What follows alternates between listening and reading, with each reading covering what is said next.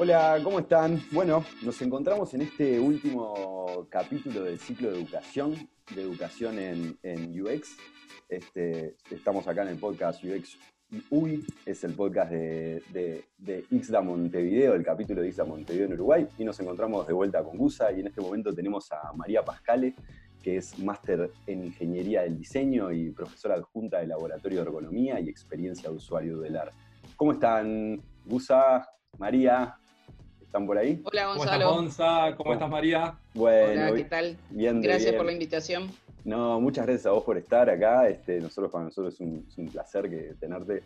Este, y, bueno, nada, ahí con este cierre de este ciclo que me parece como, como un hito súper interesante, que ya lo comentamos en, en el, capítulo anterior que estuvimos hablando con Valentina, que, bueno, que fue compañera mía del, curso que estuvimos realizando contigo como docente, este, de este, este, curso que se habilitó de posgrado, ¿no? De diseño de experiencia de usuario en productos físicos y digitales. Y bueno, y, costó, estamos... pero salió. Costó, costó, costó, sé que costó, pero salió. Y bueno, nada, quiero habilitarte ahí que nos cuentes un poco de vos, este, cómo fue que llegamos a este hito ¿no? del, del, curso y, y, bueno, nada, eso conversemos, conversemos sobre eso y, escuchemos temas. bueno, con, con, respecto a mí, como todo, bueno, pienso yo que es una cualidad bastante importante, ¿no? En lo que es la investigación en, en UX, tener como un background bastante amplio para poder entender lo que son la, es la condición humana, porque en definitiva uno tiene que investigar qué es lo que hace la gente, con quién lo hace, dónde lo hace, por qué lo hace. Y en mi caso en particular, yo tengo una fuerte eh, base, en ingeniería industrial, que fue la primera carrera que hice. Luego salté, pegué un salto al otro extremo eh, en diseño teatral, y estuve muchos años trabajando en teatro, haciendo diseño de iluminación. Y luego, luego de un camino largo, terminé trabajando como profesora en la escuela de diseño, que es donde actualmente me, desempeño. Em, ahí conocí, bueno, lo que fue mi mentora, digamos. Yo empecé en la carrera de, perdón, en la asignatura de ergonomía.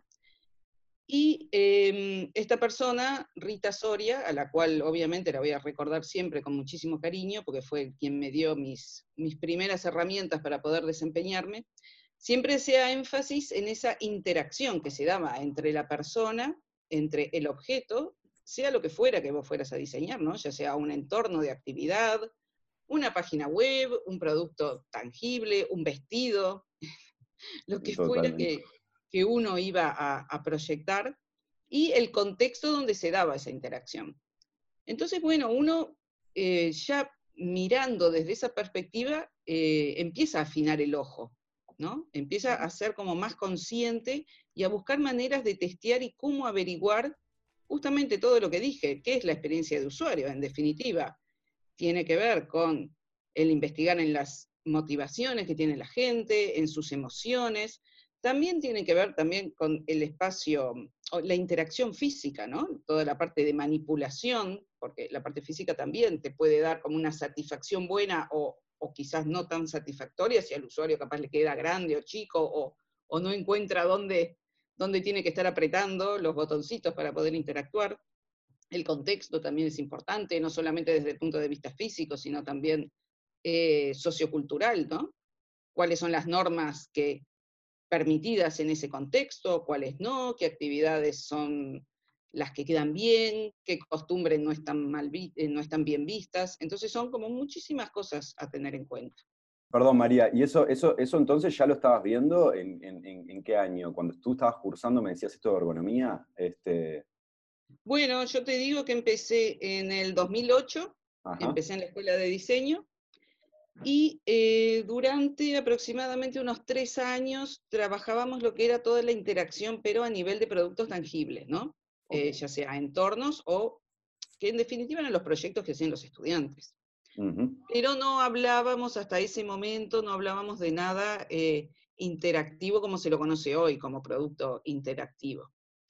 Lo que es a partir del 2011 y en segundo año fue que em, metimos esta beta de la ergonomía cognitiva y a partir de ahí todo cambió. Con la ergonomía cognitiva empezamos, bueno, a, introdujimos en lo que es el proyecto del estudiante el Human Computer Interaction, eh, todo lo que tiene que ver con los principios de procesamiento, de representación.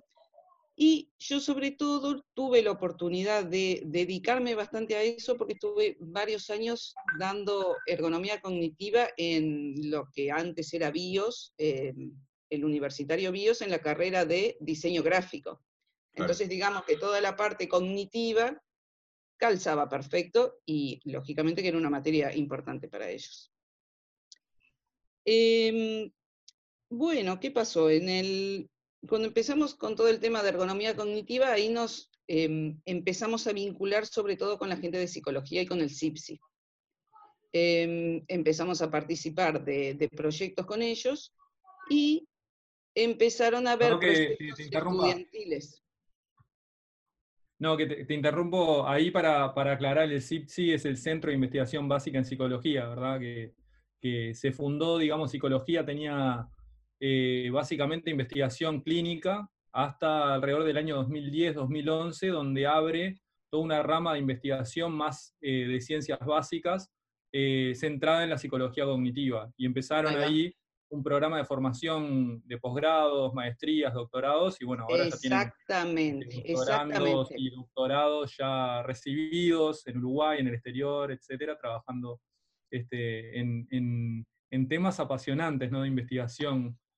Este es, apasionante, a mí me encanta. Em, y justamente eso que vos dijiste, que a partir de ahí se abrieron una serie de posgrados, es que nosotros participamos em, dando una asignatura en lo que fue un módulo que había en este, en este programa de HCI.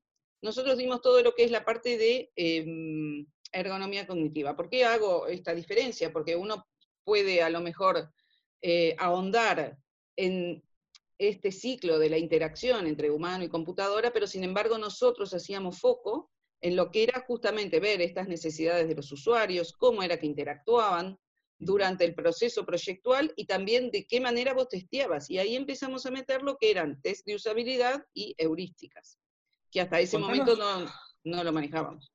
Contanos un poco eh, qué es la ergonomía y, qué es la ergonomía cognitiva, ¿no? a grandes rasgos, ¿no? Obviamente la ergonomía es algo muy, muy amplio, pero si tuvieras que explicarle a alguien que, no sabe qué es la ergonomía, este, un pantallazo. Mira, lo que pasa es que eh, la ergonomía ha evolucionado mucho a lo largo de, los años. Vos fíjate de que fue una disciplina que empezó en, en la Primera Guerra Mundial, Em, sobre todo para poder adaptar muchos problemas que habían con lo que era el equipamiento bélico para los, eh, los soldados o las personas que, bueno, que ahí estaban. Entonces empezó por ahí, pero digamos que la rama básica es la de que se tiene hoy en día como lo que es la ergonomía y que sin embargo queda como muy corta, porque es simplemente la parte de prevención laboral y de higiene y, y seguridad laboral. O sea, es todo un aspecto normativo que el ambiente tiene que tener tanta iluminación, no pueden haber eh, sustancias tóxicas, en fin. Eso, acá en Uruguay tenemos la carrera de prevencionismo y que se encarga un poco de eso. Sin embargo, la ergonomía estudia, intenta anticiparse y no eh, ir a hacer un estudio después para ver quién fue que se enfermó, por qué se enfermó, por qué está eh, con dolor de espalda, por qué tiene tendinitis. Entonces, en definitiva, lo que hace es interactuar, a ver las, personas, cómo es que trabajan y cuáles son esas necesidades de acuerdo a esa actividad que están, que están realizando. Pero eso por un lado vos tenés lo que es la ergonomía laboral, ahora vos pasa todo eso a lo que sería un diseño de proyecto, un, un diseño, un proyecto de diseño, perdón. Entonces, en este caso es lo mismo, lo que pasa de que se traslada a las actividades cotidianas. Vos querés diseñar una mesa, un entorno de estudio, un pub. Entonces, vos qué tenés que estudiar ahí? Esas actividades que hace el común de la gente. Entonces, por eso digo de que muchas veces cuando uno habla de ergonomía se tiene como esa visión tan acotada y en realidad se aplica a, todo. Porque si vos tenés que, que, que ver esa adaptación del usuario con la actividad, del usuario con el producto y todo eso dentro de determinado contexto, estás evaluando todo lo que está haciendo el usuario. Y no solamente va a nivel, a nivel físico, es sumamente importante el aspecto sociocultural y dentro de eso el aspecto emocional. Porque esos son también necesidades de los usuarios que muchas veces quedan Porque tiene, lo que estás comentando es que tiene su, costado ingenieril, digamos que es la ciencia aplicada, ¿no? De cómo desarrollar eh, útiles entornos de trabajo, herramientas que se adapten al, ser humano que las usa, pero detrás de eso hay una ciencia, ¿no? que es la ciencia que estudia cómo las personas interaccionan con, esas herramientas, etc. Y pero eso, si vos te pones a pensar, también tiene mucho de sociocultural, porque hay personas, ¿por qué masterizan determinadas actividades y otras no? ¿Por qué tienen experiencia en algunos objetos y en otros no? Y también, o sea, tiene mucho de ciencias sociales que nosotros, el costado, el, el, sesgo que nosotros le damos es mucho desde, desde la etnografía, como nosotros trabajamos. la eh, etnografía de, la observación como, como aquellos antropólogos que se metían en el medio de la jungla amazónica para estudiar el comportamiento de aborígenes, bueno, lo mismo pero aplicado al, entorno de trabajo, ¿no? Exactamente. Pero acordate, no nos, no nos centramos en el, en el, contexto de trabajo, nosotros hablamos de actividad, esa actividad puede ser tu trabajo, pero puede ser estar en la cocina haciendo una tortilla española.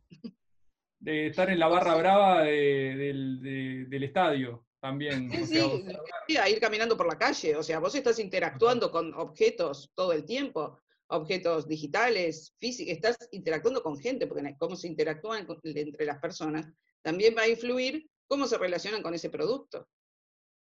Vos tenés un cartel en la vía pública, también va a depender que lo vean de que si hay mucho tráfico o poco tráfico, no solamente de la altura a la que está colocado.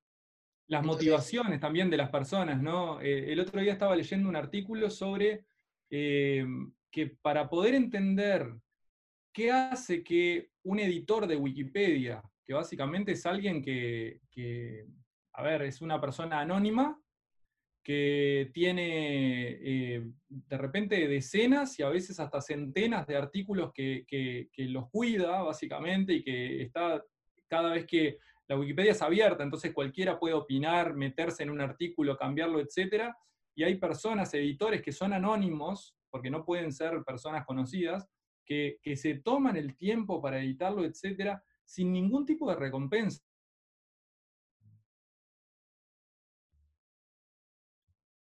Eh, crear un sistema o, un, mecanismo para captar más editores y que la gente se motive más, tenés que entender eh, aspectos culturales que están que, que, muchas veces a, a, nuestra capacidad de análisis desde una sola disciplina, ¿no? Exactamente. Ah, yo esa misma pregunta me la hacía a veces cuando estás utilizando Linux, que vos tenés un montón de cosas que son gratis y que alguien que vos no sabés ni quién es, se tomó el trabajo de desarrollarla y que no, no genera a veces. Y a veces aparece un cartel, dice, por favor, si usted puede donar. Y eso es como, yo digo, claro, si están trabajando y en realidad es justamente lo que estás hablando, ¿cuál es esa motivación atrás de este mundo mejor o más informado? Y sobre todo colaborativo, eso es lo que me parece que es como lo más acertado, ¿no? Es el trabajo entre varias personas colaborando entre ellos para otros. Totalmente, totalmente. No sé si Gonza querías, querías hablar un poco más de la, de la trayectoria o de cómo estamos llegando a, a, mí lo que me encanta, yo, estoy la verdad fascinado escuchando todo lo que están hablando y, sigo aprendiendo un montón con cada uno de estos capítulos, ¿no? Este, a, mí lo que me queda es este hito, ¿no? De, esta posibilidad que tuvimos de poder cursar y que ahora vas a tener vos también, Gusa, de poder, de poder cursar este, este curso de diseño de experiencia de usuarios en productos físicos digitales. He escuchado con muchas cosas, ¿no? De estos métodos, estas herramientas que utilizamos, ¿no? Este, y, en todo este transcurso del tiempo, cómo ahora se pueden aplicar y se vienen aplicando muchísimo en la industria, ¿no? Todos los diseñadores UX este, estamos aprendiendo constantemente cómo utilizarlas y ese kit de herramientas, cómo lo vamos a aplicar. Entonces, nada, eh, escuchar un poquito cuál es la propuesta, cómo se arma este curso, este, nada, llegar a ese punto, ¿no? A este hito que tenemos ahora, que para mí es una oportunidad que se la recomiendo a todo el mundo que lo pueda hacer. Este, nada, escuchar un poquito eso, ¿no? Yo ya fascinado con lo que están hablando y sigo en esta escucha. Bien. bueno, me alegro. Este, bueno, rápidamente. Em, el tema es que en el 2013 en la Escuela de Diseño cambia el plan, ahora estamos con el plan nuevo, y se crea para cuarto año una materia específicamente que se llama Análisis de Experiencia de Usuario. Antes era como un pequeño módulo que se daba junto con ergonomía cognitiva, también se daba análisis de experiencia de usuario, pero era dentro de un gran plan llamado ergonomía, digamos, en, este, en, estas, mm, en esta meta de poder eh, testear lo que es la adaptabilidad entre producto y usuario, es que se había metido como un capítulo dentro de una asignatura. Entonces, como te digo, en el 2013 cambia el plan, ya hay una materia que se queda para las personas, para los estudiantes de cuarto año, y que tiene este nombre de análisis de experiencia de usuario. Entonces, a partir de ahí es que trabajamos con, trabajo específicamente con un compañero, Gustavo Sansone, que somos un poco los dos que estamos encargados de esta asignatura en la Escuela de Diseño, y Gustavo está en el ámbito eh, hace tiempo, ¿no? Y recuerdo que en un congreso, que yo me iba para otro congreso en otro lado, en Ecuador, y él se iba para el congreso en Chile, que ahí fue donde los conoció a la gente de la IXA, a Andrés y a Mauro, entonces cuando viene, bueno, ahí compartiendo estos pareceres de los dos congresos en el que yo había estado y en el que él estuvo, me dice, ¿está la posibilidad de hacer algo en conjunto? Le digo, sí, dale. Todo lo que sea iniciativa, todo lo que sea hacer, uno a veces... Como, las comunidades entonces fueron como un punto inicial, ¿no? Esto de, de, Exactamente. este networking que se genera y decir, bueno, ah, mirá, se, alinearon ahí los planetas, digamos. Pero aparte a mí me pareció es, eh, bueno, ya vos tuviste la oportunidad, Gonzalo, de estar en el primer curso. A mí me parece, eh, somos un cuarteto, ahora que estamos haciendo este curso. Em, la segunda entrega que se viene ahora es em, curso de posgrado. Digamos que el que estuvo en el primer semestre de este año fue curso de educación permanente, pero versa alrededor de lo que es la experiencia de usuario, ¿no? Esta investigación al principio, lo que es la parte de, construcción y lo que es la validación al final. Lo que a mí me parece sumamente rico de este curso es justamente los, eh, que somos dos personas que vienen como de, de, lo académico y dos personas que vienen del ámbito profesional. Entonces, se complementan perfectamente bien las, las, como, las dos perspectivas, digamos. Que en definitiva el tema es el mismo, lo que pasa que a veces la terminología, la manera de cómo se imparte, cómo se explica, o los ejemplos que se ponen, a veces nos se complementan, porque hay algunos que vienen, bueno, justamente de, de la parte de negocio, y capaz que nosotros tenemos muchísima más investigación, y capaz que esa investigación con la gente de psicología o de comunicación, que es con quien, y con ingeniería también, que hay proyectos que estamos desarrollando este año precisamente. Entonces creo que es como un equipo bastante rico en experiencias variadas. Totalmente, la propuesta muy interesante, muy interesante. fascinante. Y totalmente, aparte la cualidad, digamos, este, interdisciplinaria de todo esto, que, es necesaria porque tanto, digamos, desde, desde, la academia como desde la industria. En la industria, por ejemplo, eh, si, yo sé que la ciencia cognitiva ha estudiado cierto comportamiento, se sabe que, por ejemplo, las personas reaccionan a determinado estímulo a determinada velocidad, por ejemplo, y, no más y no menos. Entonces yo cuando voy a diseñar un sistema, si tengo eso en cuenta, bueno, lo voy a diseñar de cierta manera, porque si no voy a tener que repetir una experiencia que, ya se repitió y ya se sabe. Entonces se puede tomar de la ciencia, ¿no? Obviamente que hay un camino que ya está hecho y que es como decís vos, Gustavo, que, que, puede capitalizarse, ¿no? No es necesario hacer determinadas pruebas que ya están, que uno ya puede contar con esa información pero que sí la percepción de la gente y las necesidades de la gente van variando y cada vez más. Entonces lo que son los testeos desde el punto de vista perceptual es sumamente importante, desde el punto de vista de la satisfacción de usuario. Porque por eso mismo es que los productos y sus prestaciones van cambiando tan rápido, porque las motivaciones de las personas también cambian a lo largo, incluso a lo largo del día, ¿no? No es lo mismo operar una tablet cuando te levantás con determinada intención y determinado estado de ánimo que cuando estás a punto de acostarte, que capaz que la tenés ahí tirada en la cama y estás mirando una película. Entonces, y estás ya medio, medio zombie. Totalmente. Totalmente. Entonces, justamente... ¿Sabés lo que me viene a la mente? Me viene a la mente un trabajo, lástima que no me acuerdo exactamente, pero eh, un trabajo, eh, era una tesis de doctorado, sobre el, la predicción de la interruptibilidad, ¿no? Este, Uy, ¿qué es eso? Exacto. ¿Qué pasa? De las interrupciones, una palabra que inventé, no sé cómo se dice en inglés, pero eh, uno, por ejemplo, cuando está trabajando en la computadora, eh, si lo interrumpen, tiene que cambiar de contexto. Y cuando vuelve, ya no vuelve de la misma manera, ¿no? Entonces, exacto. Entonces, era, era bueno, era un trabajo que lo que hacía era tratar de eh, ir apagando según, o sea, iba analizando el nivel de foco que tenía la persona, eh, no sé si, no me acuerdo si era a través de una webcam o, si era a través de, los movimientos del mouse y de, las teclas.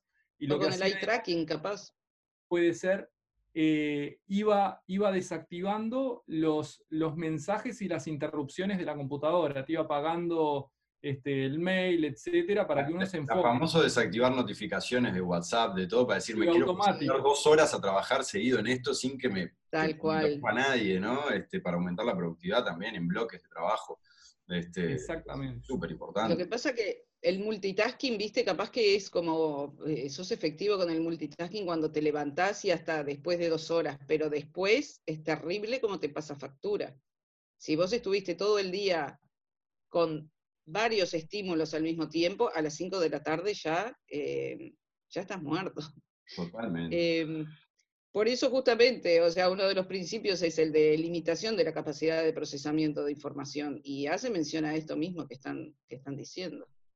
o sea, el cerebro no puede absorber, porque después pasa que te olvidas cosas, ¿no? La típica, ¿no? Pero yo te dije tal cosa, no, no me dijiste. Pero es que es el cerebro, si vos no lo haces, es el cerebro solo que se encarga de ir apagando las cosas. Claro. Y te pasó un cartel por adelante, te dijeron algo, un mensaje, y te lo olvidaste. Nunca lo registraste. Porque el video del gorila, es famoso el video del gorila, ¿no? Ay, sí, lo vi, está buenísimo, hace años, sí, me encantó. Ah, no, lo, conozco. Pero es que aparte no lo crees y lo das y lo lo haces marcha atrás porque vos decís, es un cuento, me pusieron al gorila al final. Y está, no, es terrible. Es muy bueno, es para. después, este, no sé si se pueden dejar acá links, pero lo podríamos dejar. Lo dejamos, muy cuando, bueno. Cuando publicamos el, podcast lo, dejamos. Este, y, cómo ves, María, el, futuro así de, de, esta profesión, digamos? Este, o, pues, porque en un momento era como una parte de y ahora ya se está convirtiendo en como en una disciplina de por sí, ¿no? Este, mismo a nivel de, capaz que no tanto en la parte académica, o sí, pero en la parte de, la industria eh, existen un montón de roles y puestos que sí están específicos para esto, ¿no? Este, con un montón de, requerimientos necesarios y, capacidades y uso de determinadas herramientas este, que vienen de muchos lados, ¿no? Este, eh, sí. ¿cómo, cómo, preparar al futuro de estos nuevos tipos de empleos y que pueden seguir mutando? Muy, eh, muy buena pregunta, Gonzalo. Y la verdad que habría que sentarse y poder, entre varios actores, porque en definitiva somos muchas personas que venimos de muchos lados, y poder seguir eh, formando gente, formándonos también, ¿no? Porque hay muchas de las personas que trabajamos en este campo que somos autodidactas. Totalmente. Y que nos fuimos formando con papers de congreso, asistiendo a congresos y escuchando a los de quizás los, los, del, los que vienen del norte, que siempre van como un paso más adelantado, viendo qué están haciendo en otras universidades. Ahora salió este curso que, ya te digo, hay una versión educación permanente y otra educación de posgrado, pero sería genial poder tender a lo que sería una formación de, de posgrado, pero íntegra en lo que sería experiencia de usuario, ¿no? Y todo lo que son los todos los pasos dentro de ese proyecto de diseño, pero abordado desde la perspectiva de experiencia de usuario. Em, eso sería como el gran, la gran meta. Yo a veces pongo como, como ejemplo, ¿no? De que hay una, la otra vez me llegó un colega de Colombia, este, que tiene una, hay una carrera universitaria de cinco años que es Ingeniería UX. Y vos ves las oh. materias y es como una mezcla entre arquitectura e ingeniería y cosas de bellas artes, ¿no? Este, porque tenés hasta sonido, este, ingeniería del sonido, este, nada, es, una demencia. Yo en un momento, no sé, 10 años atrás, si hubiera visto esa carrera, la hubiera hecho seguro. Entonces eso de que, bueno, sí, es necesario que haya facultad de psicología, de comunicación, de sociología, de ingeniería, sin lugar a duda, y arquitectura, de diseño industrial, ¿no? Este... Es que muy amplio, es, ponele, em, ahora es porque estamos hablando de análisis de experiencia de usuario, pero si vos vas a lo que es el diseño de productos eh, físicos, que eso también es una aclaración, ¿no? Cuando uno habla de experiencia de usuario, si bien el término se puso como un poco de moda y en el oído de la gente, de la mano de lo que son los productos eh, digitales, pero tengamos en cuenta que hay muchas personas que se dedican a la experiencia de usuario, pero en lo que refiere a productos físicos. Incluso nosotros la, dimos en un momento en lo que es diseño de paisaje en FADO. teníamos una materia optativa y se llamaba ergonomía y experiencia de usuario. Y ahí le metíamos diente en todo lo que eran experiencias sensoriales en parques, la manera en cómo dentro de esos parques no solamente se relacionaban con, con la naturaleza, sino con dispositivos móviles también. no, estuvo muy bueno y se puede aplicar a tanta cosa. Entonces es lo que decís vos, Gonzalo. Puede venir gente de bellas artes, gente de paisaje, porque en realidad está inserto en la sociedad. Claro. Y es sumamente... Eh, al, final volvemos a eso que decía Don Norman, ¿no? Que vos decías vos que, que, que, usa, que quedaste como... UX, es todo. UX is everything. Yo tengo, tengo una cruzada con que, con que estamos vendiendo mal UX, porque cuando... Eh, en realidad es cierto lo que dice, de alguna manera es todo, ¿no? Porque es todo en el sentido de que, de que, bueno, uno eh, es humano desde el momento en que empieza a usar herramientas, ¿no? Porque el habla también es una herramienta y, entonces la herramienta se tiene que adaptar a, bueno, a uno, ¿no? Y uno también adaptarse a la herramienta, ¿no? Es como algo... Entonces sí, la herramienta, y bueno, ¿qué, no es una herramienta? ¿no? Y bueno, todo es una herramienta de alguna manera. Entonces... Lo que pasa es que la, la herramienta te, te materializa como, es como la punta del iceberg, porque todo lo que está atrás de esa de esa construcción de esa herramienta, vos tenés todo el background psicológico, social, sociocultural de un montón de personas. Porque vos también tenés que, en esa experiencia de usuario, vos tenés que ser capaz de ver cómo es que la gente vive, cómo es que la gente piensa, qué es lo que quiere, cómo interactúan entre ellos. Entonces, al fin y al cabo termina siendo una herramienta, pero ¿qué hay atrás de todo eso? Había algo que no estaba siendo satisfecho y cómo te diste cuenta. Bueno, porque estaban pasando cosas. ¿Cómo identificaste esa necesidad totalmente? Yo lo que digo, yo lo que digo es que em, como que nos, nos cuesta venderles, sobre todo cuando estamos en la industria, a, nuestros, a nuestros clientes, a, otros departamentos adentro de nuestras empresas, la importancia de lo que es eh, invertir en experiencia de usuario desde antes que el vamos, digamos, antes de que tengamos la, solución, justamente, desde, desde, desde cero, ¿no? Es que justamente, o sea, es que la solución no puede venir antes y después tratar de, como de un conocido que decía, vos no podés diseñar algo y después ver a quién se lo, a quién se lo enchufás. Eso, eso. Es muy quiero eso. Claro, diseñé esto, ¿quién lo quiere? O sea, eso. Nosotros en facultad, en ingeniería, este, siempre hablábamos de lo mismo. Nosotros eh, hacemos soluciones y después buscamos los problemas. Y pasa eso, ¿no? Que no debería pasar. Exacto. Por eso es toda la investigación previa. Que desde, desde mi punto de vista es la más fascinante. O sea, yo soy una curiosa nata de ¿Qué es lo que hace la gente? Yo por mí estaría sentada en una plaza mirando pasar y qué es lo que hace la gente. Será por eso que también me encanta viajar y conocer otras culturas y me puedo sentar en un bar y me pongo a... Claro, el tema de fotografiar, viste que, bueno, tenés, que ser como un poco disimulado, pero encontrás cada cosa que... Ah, es alucinante. Yo, yo, puse como ejemplo en el curso que, bueno, que, di el año pasado en Carne, de UX, en la Escuela Carne, este, puse un video de Agustín Ferrando que a mí me, rompió la cabeza, que fue el creador de Tiranos Temblad y que ahora está trabajando en otra semana en Cartoon, este, que dio una charla en el Pechacucha Night que alucinante llamada Sentido Común, ¿no? Una charla de siete minutos, después búsquenla los puntos y las cosas que encuentra en base a esa observación del comportamiento humano, de cómo usa el paraguas la gente, de dónde se sienta, de, por qué va caminando por la derecha y por la izquierda si sabemos que tenemos que caminar, si nos vamos chocando. O sea, tiró un millón de cosas. Ah, los, productos engañabuelas le llamaba a uno, que eran parecidos a la Coca-Cola, pero eran distintos por la etiqueta. No, muy divertida esa charla. Y, es increíble. tiene un UX alucinante. Eso, volvemos a esto de que hay mucha gente que ya hace UX de alguna forma. Este, y, no lo sabe. Y, no, le puso capaz que el nombre, esto mismo que decimos. Exacto, sí, sí, sí, totalmente de acuerdo. Así que... Yo siempre cuento de un de una, de una novela, capaz que, que alguno lo debe haber leído, de Murakami. Es, hace tanto que lo leí que ya ni me acuerdo si el autor, está un japonés que estuvo de moda hace, unos años atrás. Sí, creo que se llamaba así, el, el, bueno, el niño que no podía ver los colores, o, ay, qué horrible. Me acuerdo que me encantó, yo siempre recuerdo la sensación que me queda, pero me olvido del nombre, me, me olvido del autor, pero siempre me queda como esa la sensación. Y siempre recuerdo eso de que él era, eh, el personaje principal de esa novela era un eh, diseñador de trenes, ¿no? Y todo lo que tenía que ver con las estaciones eh, ferroviarias y el diseño de los accesos de los, de los pasajeros, y en fin.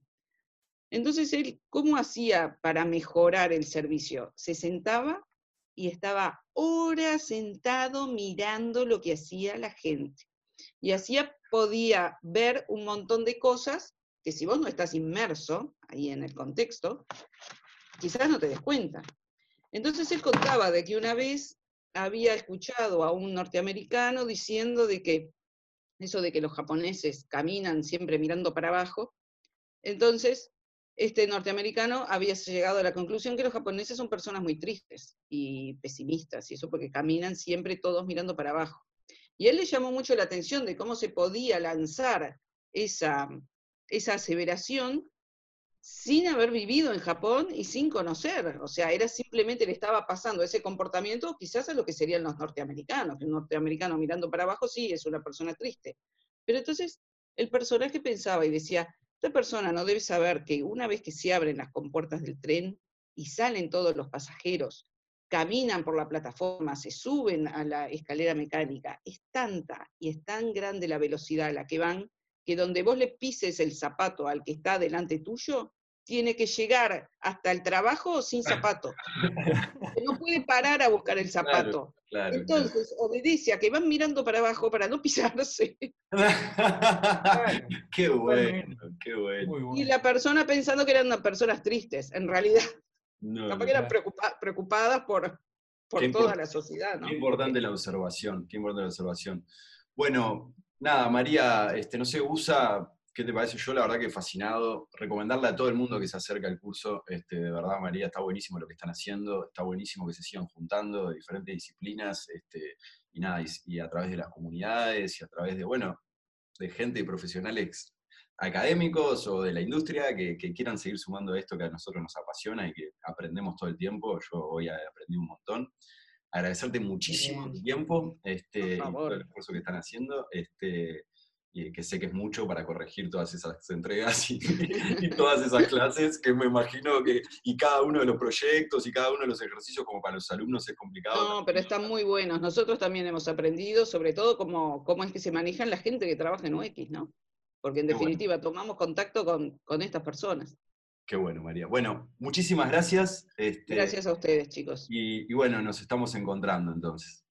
Y una invitación, María, a tenerte pronto nuevamente a hablar de estos temas porque está de más. Por favor, por favor. Bueno, sí, bueno, me pareció súper ameno la, charla, así que cuando quieran, eh, encantadísima de participar otra vez. Bueno, muchas gracias, María. Muchas gracias. Por favor. Gracias,